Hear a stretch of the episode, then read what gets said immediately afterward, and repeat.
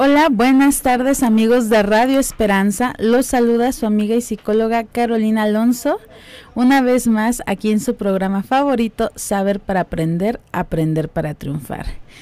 Y bueno, yo les deseo y espero que se le estén pasando muy bonito, que traigan toda la energía y pues también, ¿no? Eh, que tengan toda la, la buena vibra toda esta semana, quienes hay quienes tenemos complicaciones a lo mejor que encuentren o sí que, que puedan ver los diferentes caminos que siempre hay para resolver un problema. Y bueno, pues yo les quiero comentar que el día de hoy vamos a tener un tema muy padre, muy acorde a la fecha. Acabamos de pasar el Día del Papá. Felicidades a cada uno de ustedes que nos están escuchando, que hacen esta hermosa labor de paternar, que pues saben que ser papá va más allá, ¿no? De, de engendrar, de ser papá biológico, ¿no? Sino que están en el camino, están acompañando, están educando y criando y pues muchísimas felicidades. Eh, yo les deseo que sigan, sigan teniendo ese amor, ese amor por sus hijos, por el prójimo y bueno, pues justamente el tema de hoy va, va muy acorde. Vamos a hablar sobre papá. Mucho hemos hablado y, mucho se toca el tema, sobre todo en psicología, acerca de la relación con mamá, eh, que cuáles son sus funciones, que cuáles son las consecuencias, ¿no? De no tener una relación buena con mamá, cómo sanarla, pero muy poco, muy poco se habla de papá y, y justamente uno lo ve en las redes sociales, ¿no? Que el Día de la Madre pues es así como boom y publicidad por aquí, publicidad por allá y anuncios y todo el mundo felicitando y subiendo fotos y el Día de Papá pues sí pasa un poquito más desapercibido. Eh, lo bueno es que ya cada año va tomando un poquito más de fuerza, pero pues sí, no queremos que pase aquí en Radio Esperanza este día, eh, pues sí, desapercibido. Entonces queremos honrar a los papás con el tema de hoy. El tema de hoy es hablar de papá. ¿Sale? Vamos a hablar de papá, qué es papá, cuál es la función paterna, qué tipos de padres hay, cuáles son las consecuencias de no tener una buena relación con mi padre o al contrario, ¿no? De, si llevo una relación armoniosa con él, cuáles son los beneficios en mi vida adulta, profesional y también pues el cómo sanar, ¿no? Saben que a mí me gusta mucho dar herramientas, entonces vamos también a identificar cómo voy a sanar si mi o si alcanzo a identificar que mi relación con papá pues no es la correcta. Pero antes de empezar les quiero proporcionar los, las páginas de internet y los números a donde nos pueden escribir. Ya saben que con todo gusto aquí tomamos su llamada. En Radio Esperanza tenemos una página de internet donde nos pueden escuchar totalmente en vivo y es www.radioesperanza961.com. Si conocen a alguien que viva fuera de la ciudad o fuera del país de México, pueden pasarle este link para que nos escuche totalmente en vivo. En Facebook nos encuentran como Radio Esperanza 961 FM. También ya estamos en Spotify como Radio Esperanza 96.1 en YouTube nos encuentran como Radio Esperanza 96.1 FM y además nos pueden mandar un mensajito de WhatsApp al 464-652-5000. Y desde luego nos puedes llamar aquí al teléfono de cabina. Anótale es 464 690 9601. A una servidora me encuentras en Facebook como psicóloga Carolina Alonso y también por ahí me puedes mandar un mensajito, hacer unas preguntitas, con todo gusto te estaré contestando. Y bueno, vamos comenzando con el tema. Hablemos de papá. Primero, para hablar de papá tenemos que, que identificar, ¿no? ¿Qué es la paternidad? ¿Qué es paternar? ¿Qué se les ocurre ahí en casita? Para ustedes, ¿qué creencia tienen acerca del ser papá? ¿Creen que es aquel que es proveedor, aquel que es protector, aquel que regaña, que es la autoridad? O por el contrario, para ustedes ser papá es algo muy ausente, algo muy hostil, algo muy eh, a lo mejor disciplinado. Todos estos, estos sistemas de creencia que nosotros tenemos acerca de lo que es la paternidad, pues nos van a, influir en la relación que tengamos con él. Ojo aquí, para nosotros poder sanar o mejorar la relación con papá, no, eh, muchas veces me dicen, oye psicóloga, pero mi papá ya falleció, ¿cómo le hago? No necesitamos la presencia de papá. Eh, las heridas son nuestras, el perdón es nuestro. Entonces, quédense para que más adelante sepan cómo le vamos a hacer. Entonces, ¿qué es paternar? Primero, un papá, o para nosotros poder decir que alguien es papá, se requieren dos cosas. Uno, que el hijo, que el adulto, perdón, asuma la paternidad. Es decir, a lo mejor yo soy papá biológico y si yo engendré, pero si yo no asumo esta este rol de padre, no me siento padre y no quiero ser padre, pues estamos hablando que el hijo no lo va a ver como un papá, ¿no? No, no va a paternar, no va a cumplir esta función. Y la segunda cosa que se requiere para ser padre es que el hijo lo reconozca. ¿Cuántas veces no hemos escuchado a alguien decir, es que yo no tengo papá o es que sí tengo pero no, no lo conocí o no me llevo bien con él? Y entonces todo esto influye de manera consciente o inconsciente en nuestra personalidad. Así que para ser papá se requiere que el adulto lo asuma y que el hijo lo reconozca. ¿Sale? Entonces, ¿quién puede ser papá? Pues papá puede ser ahora sí que cualquier hombre, eh, porque el, que el niño quiera llamarlo papá, que el niño lo vea como un papá, ¿sí? O que este hombre pues decida eh, ya sea tener hijos, adoptar hijos, hacerse cargo de criar y de educar a otros niños que a lo mejor biológicamente no son de él. Ahora, es muy diferente ser papá a ejercer la función paterna. Y esto está súper interesante.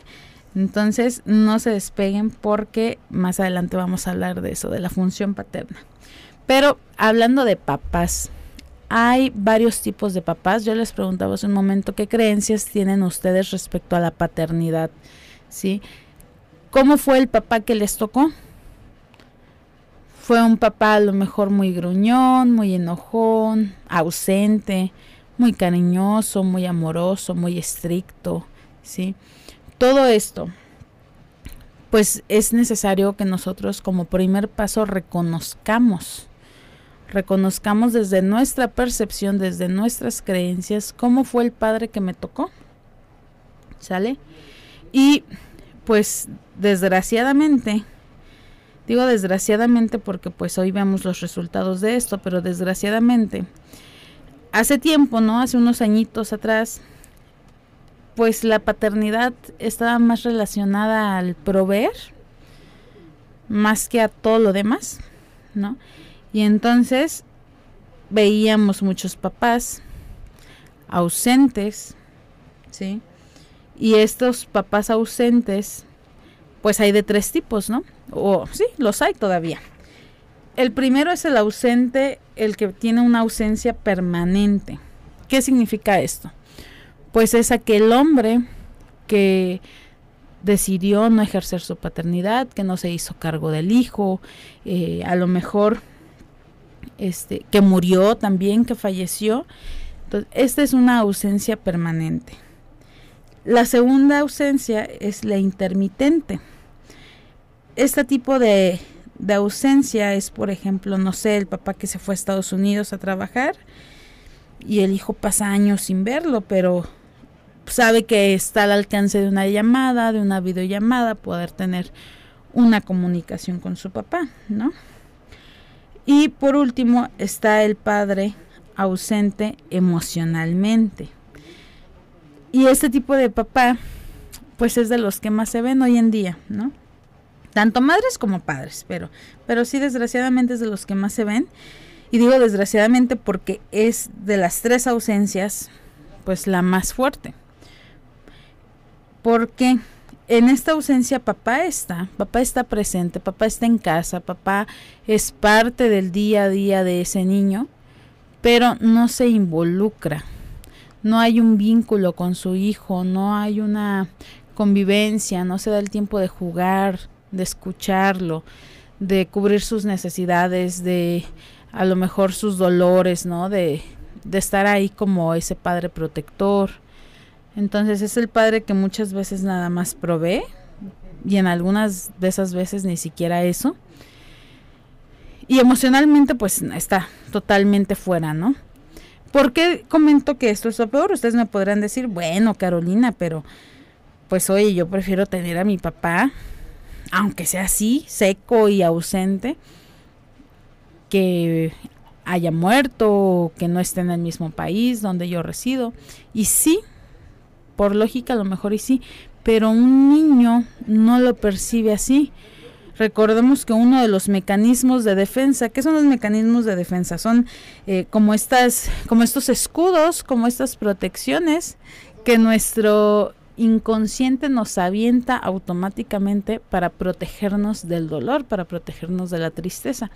Entonces, cuando el niño tiene un papá ausente emocionalmente, no hay modo de que se proteja de esto. ¿Por qué? Porque yo ya sé que papá está aquí, pero papá no quiere estar. ¿Sale? En nosotros dos sí, en nosotros dos a través de la fantasía, ¿no? Podemos decir, ah, bueno, mi papá falleció, pero si mi papá eh, mi papá no está conmigo no porque él no lo quisiera, sino porque pues falleció. Y si él estuviera aquí, o si mi papá no estuviera en Estados Unidos, pues mi vida hubiera sido mejor, o yo estaría mejor, o yo hubiera sido diferente. Entonces hay una fantasía que nos permite protegernos de la, del rechazo y del abandono. En el padre ausente emocionalmente, pues no, no se le permite eso al niño. Es por eso que esta ausencia es de las más fuertes o es de las que genera un dolor más profundo en el niño, ¿no? Porque es mi papá sí está, pero no quiere estar. No soy lo suficientemente valioso, lo suficiente importante, o a lo mejor soy niño malo, o a lo mejor algo está mal en mí, que hace o que no es suficiente para que mi papá esté, ¿sale? Yo espero hasta aquí no haya dudas Entendamos entonces qué es un padre, qué es paternar, ¿no? Paternar no es solo el decir tengo hijos, no, es ejercer la función de ser papá y los tres tipos de padres ausentes que hay. Ahora, también tenemos que aplaudir o tenemos que reconocer que al día de hoy cada vez son más los hombres que se interesan por involucrarse en la crianza de sus hijos. Yo lo veo como psicóloga en consulta que muchas veces me dicen es que yo no quiero ser ese papá que nada más sale a trabajar y no está con mis hijos. Yo quiero estar con mis hijos, yo me quiero eh, involucrar, ¿no? Entonces, es de aplaudirse, es de aplaudirse que estén cumpliendo su función o que estén cumpliendo una de las obligaciones, porque anteriormente se decía, es que él es un buen hombre porque ayuda a la mujer. Y ojo aquí, la mujer materna, el hombre paterna, ¿sale? Es obligación, es función de ambos y los dos se necesitan para eh, establecerse correctamente en la psique del niño, ¿sí? Entonces tienen igual de importancia, solamente que anteriormente, pues por la cultura, por el mismo machismo, no se nos permitía ver esto hoy en día el padre ya está más involucrado y digo qué padre porque ya este pues vamos a ver en un futuro mejores generaciones, ¿no? Las que tenemos hoy en día, quienes hoy en día somos adultos, adultos jóvenes, pues la mayoría, por lo que he escuchado también, pues crecimos a lo mejor con un padre, eh, pues si no ausente físicamente, a lo mejor emocionalmente, porque tenía que trabajar, ¿no? Y, y era bien visto en aquellos entonces. Hoy no.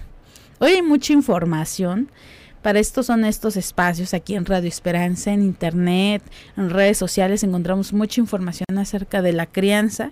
Así que hoy no es pretexto, señor, señora, para paternar o maternar de forma adecuada. Estábamos hablando justamente de honrar a papá estábamos hablando acerca de papá, todo lo que tiene que ver quién es un papá, qué es paternar, qué tipos de padres había antes, ¿no? Y con qué tipo de padres nos encontramos ahora.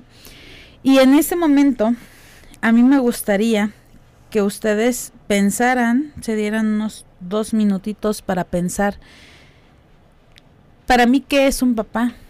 ¿Sí? O, o qué viene a representar mi papá, ¿sí? Si viene a representar el amor, la protección, la ternura, las reglas, el miedo, ¿sale? Porque vamos a diferenciar entre ser papá y entre ejercer la función paterna, ¿sale? ¿Qué es ejercer la función paterna? Bueno, vamos a hablar de una función, no de una persona. Ya hablamos de papá, ya hablamos de, de papá como individuo, como ser humano, Ahora vamos a hablar de la función, ¿sale? Eh, esta función cualquier persona la puede realizar. Es decir, lo puede hacer la misma madre,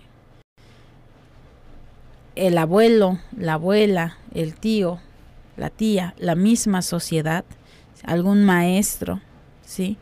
Entonces, muchas veces dicen, es que la... Eh, el ser padre o, papá es muy importante para el niño. Sí, claro que sí.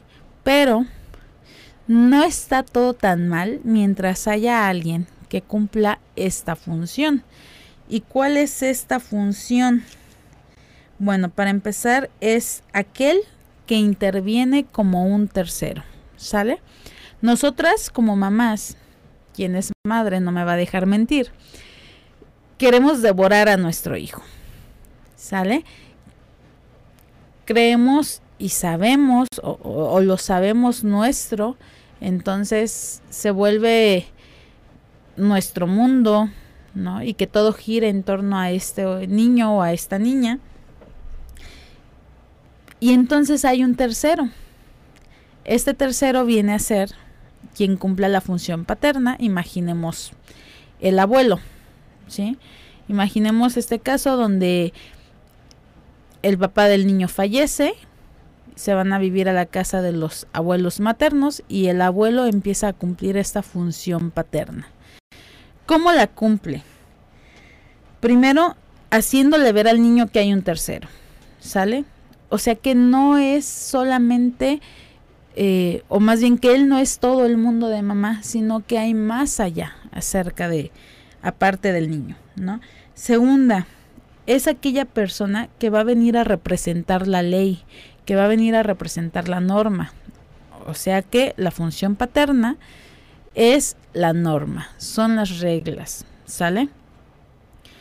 Podemos tener un papá eh, presente a lo mejor, pero si este papá no es una autoridad para el niño, porque a lo mejor es un padre emocionalmente ausente o porque tiene alguna adicción.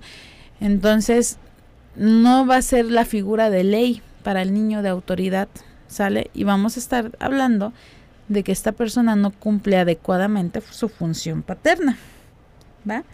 Y el tercero, le aporta al niño una identificación. O sea, le, le brinda al niño o a la niña esto de decir, ah, no soy solo yo de mamá, ¿sí? Sino que habemos, eh, hay un tercero, hay más allá afuera, y entonces el padre, o, o la función paterna, perdón, quien cumple esta función paterna viene a ser el corte entre mamá e hijo. Yo sé que suena medio rebuscado, pero mamá en su afán de proteger, de, de devorar, de absorber al niño, de mío, mío, mío, necesita que llegue un tercero o una tercera persona, imaginemos así como con un hacha decir hasta aquí, ¿no? Hacer este corte y permitir al niño acceder al mundo, permitir al niño que salga al mundo. Entonces, si la mamá de repente dice, ay, no, es que a Pepito no lo voy a dejar salir porque le pegan, porque me lo ensucian, porque se me enferma, porque esto, el otro, de repente llega este abuelo o esta otra persona que cumple la función paterna con su hacha imaginaria, ¿no? Imaginémoslo así, y corta este pues e, e, este vínculo en exceso entre madre e hijo y le dice al niño, hey, no, a, la mujer, perdón, le dice, no, el niño no es para ti, el niño es para el mundo, ¿sale? Entonces, ¿qué va a venir a hacer eh, la función paterna? Pues va a evitar que haya una sobreprotección de parte de mamá, ¿sale? Le va a decir al niño, tú ve y juega, tú ve y ensúciate, tú ve y haz esto, pero ojo aquí, ¿qué necesitamos para que haya una función paterna? Porque no está solo en papá, ¿sale? ¿Qué necesitamos para que la función paterna se cumpla? Que la madre lo permita. Es decir, nosotros como hijos vamos a ver a nuestros padres o a esta figura paterna a través de los ojos de nuestra madre. Y así, yo puedo tener un padre muy autoritario, un padre muy mandón, muy enojón, pero si mi mamá lo ve como un padre muy noble, muy amoroso, muy cariñoso. Eso es lo que me va a transmitir a mí. Por el contrario, si yo tengo un papá muy amoroso, noble, cariñoso, pero mi mamá le tiene miedo, pero mi mamá le tiene odio, eso es lo que me va a transmitir mamá. Es decir, la persona que ejerza la función paterna no puede venir con su hacha imaginaria a cortar a menos que mamá lo permita. ¿sale? A menos que mamá le dé esta autoridad. Imaginemos en, un matrimonio donde si hay mamá y si hay papá, ¿sale? Depende de mamá que el niño vea como una autoridad a su padre. Luego dicen, ay, es que eh, no respeta a mi esposo, es que le falta o le dice muchas majaderías, ¿sí? Pero si vemos a lo mejor en la conducta de la mamá, pues ella también trata del mismo modo a papá. Y eso es lo que va a aprender el niño. Ahora, esto es lo que es la función paterna. ¿Sale? Es este otro, tercero, que puede ser cualquier persona, no solo papá biológico, y va a venir a realizar un corte para permitirle al niño que acceda al mundo, que acceda a la vida, solamente si la madre lo permite. ¿Va? Entonces, ojo aquí, que nos estás escuchando en casa, amigo, qué tipo de padre eres o qué tipo de madre eres y si estás permitiendo que tu hijo acceda al mundo, si no te lo estás devorando, ¿sí? Si estás permitiendo que esta función paterna venga a poner autoridad, venga a poner límites, muchas veces nosotras como mamás, pues nos come la emoción, eh, queremos poner un regaño, poner a lo mejor una consecuencia y volteamos y vemos su carita y nuestra necesidad de decir mío, mío, yo, no nos permite poner correctamente el límite. Entonces, vamos a permitir que este tercero venga y nos apoye, venga y cumpla su función porque recordemos que es parte de paternar. ¿Sale? Me ha tocado ver también en muchas ocasiones donde este padre que está ausente emocionalmente es muy permisivo y entonces le brinda toda la, eh, pues sí, toda la ley a mamá, ¿no? Y es, ay, dile a tu madre, ay, lo que tu mamá diga, ay, ve y pregúntale a tu mamá, ¿sí? Entonces, ¿qué está haciendo aquí? Pues no está cumpliendo su función tampoco. Entonces, ojo papá que nos estás escuchando, te invito a que realices un autoanálisis y te des cuenta si realmente estás cumpliendo tu función de paternar o no. ¿Por qué es importante que se cumpla esta función? Sobre todo en, en el papá de una hija, ¿sí? femenina en este caso, pues la chica, la niña, cuando sea grande, va a buscar en su pareja justamente dos cosas. Una, o algo que me represente a mi papá, es decir, alguien que sea como mi papá. Y si mi papá fue ausente, si mi papá fue violento, si mi papá fue mandón, así voy a buscar mi pareja. O por el contrario, alguien que sea lo opuesto a mi papá. Si mi papá fue muy este muy violento, pues yo voy a buscar todo lo contrario, a lo mejor alguien muy dócil y yo me voy a volver esta persona violenta y de cierto modo pareciera que me voy a estar vengando o desquitando de mi papá a través de mi pareja. ¿Sale? Esto es la importancia en una niña de que se cumpla la función. En el varón nos va a ayudar mucho tener una buena función paterna en la cuestión económica. ¿Por qué? Porque me voy a creer capaz de, lograr todos mis objetivos en la cuestión profesional, ¿sí? en la cuestión de la autoestima. Y en ambos casos, recordemos que la función paterna se viene a instalar como la ley, como la norma. En ambos casos, aquel niño, aquella niña que crece sin la función paterna adecuada, se va a convertir en una persona con conductas antisociales. ¿Qué es una, una persona con conductas antisociales? Una persona que no cumple las normas, que no cumple las reglas, ¿sale? ¿Por qué? Porque pues no se le instaló, no tiene, no tiene ley, no tiene norma. Entonces a este niño, si le dices no robes, va a robar. Si le dices no pegues, va a pegar. Y va a ser un adulto, ¿sí? Que va a tener problemas con la autoridad, que va a tener un reto hacia la autoridad, que se va a incomodar cuando tenga un jefe a lo mejor en su trabajo, que no le va a gustar que le digan las cosas. A ver ahí en casita, pregúntate, ¿eres de las personas que a lo mejor dicen yo quiero lavar los trastes, pero si me lo piden, ya no lo hago? ¿Sale? Si este ejemplo te checa, pues vamos a identificar cómo está nuestra relación con nuestra figura paterna, con la función paterna y vamos a intentar sanarla. ¿Sale? Ahora, si nosotros eh, pues tenemos esta falta de función paterna, pues lo más seguro es que nos vayamos a volver unas personas violentas, agresivas y con mucha tendencia al fracaso escolar y a las adicciones. Por ejemplo, en el caso de las adicciones, ¿por qué? ¿Sí? Pues las adicciones vienen a ser falta de normas, falta de reglas, de límites.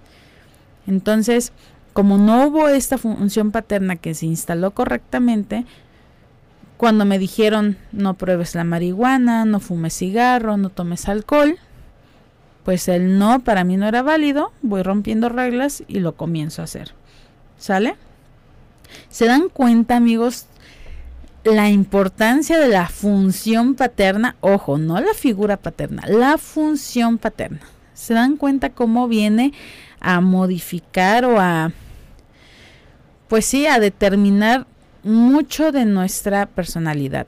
Ahora, la buena noticia aquí es ok Carolina, ok psicóloga, yo ya eh, a lo mejor ya murió mi papá o a lo mejor tuve esta mala relación con mi papá y la quiero sanar. ¿Cómo le hago? ¿Cómo le hago para yo modificar esta, esta percepción que tengo acerca de mi padre? Lo primero, uno a través desde la empatía. ¿Qué vamos a hacer? Vamos a investigar la historia de mi papá, ¿sí? ¿Qué saben acerca de la infancia de su papá? Normalmente nos cuentan muy poco. Entonces vamos a investigar un poquito de dónde es, cómo eran mis abuelos con él, cómo lo crearon, ¿no? Si logró cumplir sus sueños, si lo obligaron a estudiar cierta carrera o a casarse joven, no sé. Vamos a ver qué encontramos, si hubo violencia, si hubo amor. Y ya que tengamos claro cuál fue la infancia de nuestro padre, pues va a ser más fácil que nosotros nos pongamos en su lugar y digamos, ah, ¿sí? Mi papá no tuvo esto o le fue negado, le fue negado el amor, le fueron negadas caricias, le fue negada la empatía, le fue negado el respeto, no sé, ¿sale? Ya que tenemos esto identificado, ahora nosotros, sí, a lo mejor traemos ya un chip programado en nuestra infancia, nuestra obligación es reprogramarlo, es decir, nuestra función, perdón, nuestra obligación es esas heridas que nos generaron en, la infancia, nosotros hacernos responsables de sanarlas. Y ya que entendimos cómo fue la historia de nuestro padre, vamos a ponernos en su lugar, cómo hubiera sido yo con esta historia, ¿sale? Si a lo mejor con un padre que no me golpeó, con un padre que no abusó de mí, ¿sí? Pues tengo esta adicción o tengo tolerancia a la frustración. ¿Cómo hubiera sido yo si hubiera tenido la historia de mi padre? ¿Sale? Y entonces desde ahí podemos, en vez de enjuiciar y en vez de criticar, mejor agradecer, entender que nuestros padres hicieron lo mejor que pudieron con esa caja de herramientas que les dieron a ellos, ¿sale? A ellos les dijeron, yo te brindo esto, nuestros abuelos, y les puedo asegurar que sus padres fueron mejores paternando que sus abuelos. Entonces, la generación está mejorando. Nosotros como hijos, o ustedes como hijos, ¿sí? Pues estarían en la obligación de mejorar esta cadenita de entender que a mi padre le fue negado todo esto, él no me podía decir te amo, él no me podía decir te quiero, a lo mejor porque a él nunca se lo enseñaron, nunca le dijeron cómo decir te amo, nunca le mostraron el camino para recorrerlo, ¿sale? Pero yo, que ahora soy adulto y que me quejo de que mi papá nunca me dio un abrazo, nunca me dijo te amo, pues es momento de que yo le enseñe a lo mejor a él, ¿no? Si todavía lo tengo presente, y que entonces yo no espero eh, que él sea quien venga o quien dé el primer paso, sino yo también acceder y decirle, sabes qué, te amo mucho papá, te quiero mucho papá, y enseñarle entonces cómo se va a dar el amor. Sí, esto es en caso de palabras, en caso de afecto, también se puede hacer en caso de tiempo, de escucha, de empatía, pero esto es si tenemos a nuestro padre aún con vida, ¿sale? Si ya no está con vida o ya no es este accesible, ¿no? Ya no podemos acceder a papá, pues ¿qué vamos a hacer? Solo entender y cambiar nuestra percepción y decir, ah, con razón mi papá fue así, yo hubiera sido de, de otra forma y mejor agradezco lo que me dieron porque con esta infancia pues tengo tal y tal y tal virtud, ¿sí? Y entonces, lejos de o lejos de a lo mejor enojarme porque mi papá me ponía a trabajar desde los ocho años, pues ahora mejor agradezco que gracias a eso ahora me gusta trabajar y soy una persona trabajadora, ¿sí? Y lo positivo lo vamos a volver negativo. Yo los invito a sanar la historia, a sanar esa, ese vínculo con su figura paterna que como ya vimos es de suma importancia para la personalidad del niño, del adulto también, ¿sale? Amiga, si eres muy, muy dependiente tu pareja, si sabes que es violencia, si sabes que te cuesta, eh, que te lastima estar en esa relación, pero por alguna extraña, por X o Y razón, no puedes salirte de esa relación, yo te invito a que busques primero cómo está tu sistema de creencias acerca de tu papá, ¿sale? ¿Qué fue lo que aprendiste? ¿Cómo está tu relación con papá primero? Vamos a ver si no andas por ahí queriendo resolver una historia anterior. Y bueno, yo los dejo hasta aquí el programa de hoy. Espero que les haya gustado.